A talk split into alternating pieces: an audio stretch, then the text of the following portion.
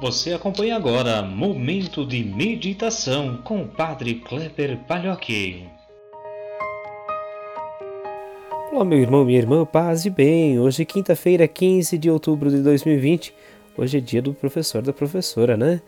Parabenizamos em especial vocês que se dedicam a, através do conhecimento, construir um mundo novo, a semear é, novas esperanças é, na cabeça, na mentalidade de cada um, cada um dos seus estudantes. Né? Então, parabéns especial a vocês, professores, que se dedicam a cuidar da vida e a construir um mundo diferente, muito mais bonito, muito mais cheio de cor. Né? É, hoje nós também celebramos o dia de Santa Teresa de Jesus. Ela nasceu em 1515 e morreu em 1582. Foi proclamada doutora da Igreja em 27 de setembro de 1970 pelo Papa Paulo VI, e ela nos deixa a experiência de uma espiritualidade muito bonita, profunda, com também uma experiência mística é, muito próxima de Deus. Então, também seus escritos nos ajudam a compreender sua relação com Deus. Hoje nós rezamos o Evangelho de Lucas, capítulo 11, versículos 47 a 54. Naquele tempo disse o Senhor: Ai de vós, porque construís os túmulos dos profetas. No entanto, foram vossos pais que os mataram. Com isso, vós sois testemunhas e aprovais as obras de vossos pais, pois eles mataram os profetas e vós construís os túmulos. É por isso que a sabedoria de Deus afirmou: Eu lhes enviarei profetas e apóstolos, e eles matarão e perseguirão alguns deles, a fim de que se peçam contas a esta geração do sangue de todos os profetas derramado desde a criação do mundo, desde o sangue de Abel até o sangue de Zacarias, que foi morto entre o altar e o santuário. Sim, eu vos digo, serão pedidas contas disso a esta geração. Ai de vós, mestres da lei, porque to tomastes a chave da ciência. Vós mesmos não entrastes e ainda impedistes os que queriam entrar.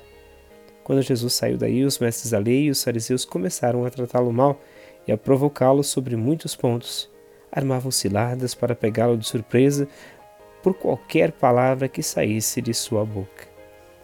Meus irmãos, minhas irmãs, o capítulo 11, em especial de Lucas, ele revela alguns cuidados que Jesus vai chamando a atenção. Aí de vós é uma expressão que, que, que revela esta tentativa de alertar. Cuidado, o caminho que vocês estão seguindo não é o caminho certo. E aí a denúncia de Jesus é muito clara eles são participantes ou estão participando da mesma forma como os pais, como os antepassados, que mataram todos os profetas que, que vieram anunciar o reino de Deus.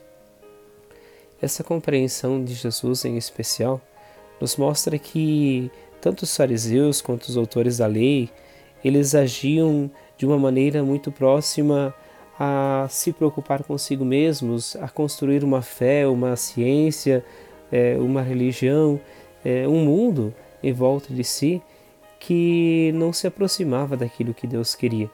E junto com eles, eles levavam todas as pessoas que o seguiam, fazendo com que elas também se perdessem no caminho. Esta crítica de Jesus os faz e os tenta colocar no lugar, fazendo-os perceber que o caminho deles não é este. Portanto, um chamado de atenção. Hoje também este olhar de Lucas deve ser trazido para a nossa realidade. Muitas lideranças, sejam elas é, políticas, religiosas, conduzem as pessoas por caminhos que não são os caminhos de Deus. Apontam caminhos violentos, caminhos de morte, caminhos que não visam a fraternidade entre as pessoas, que não visam o cuidado, muito menos o amor. Precisamos estar atentos para buscar junto a Deus uma proximidade enquanto ser humano, buscando especialmente nesse tempo, um tempo muito favorável, compreender como também nós podemos participar da construção de um mundo melhor, tomando como exemplo sempre Jesus. Ele nos aponta o caminho certo. É através dele que nós percebemos o que é certo e o que é errado. Pessoas que destoam deste caminho, que não visam a simplicidade, não visam o amor nas relações, que se preocupam muito mais com poder é, com status, com estar à frente, acabam também é, desviando muitas outras pessoas, mas não devem ser seguidas.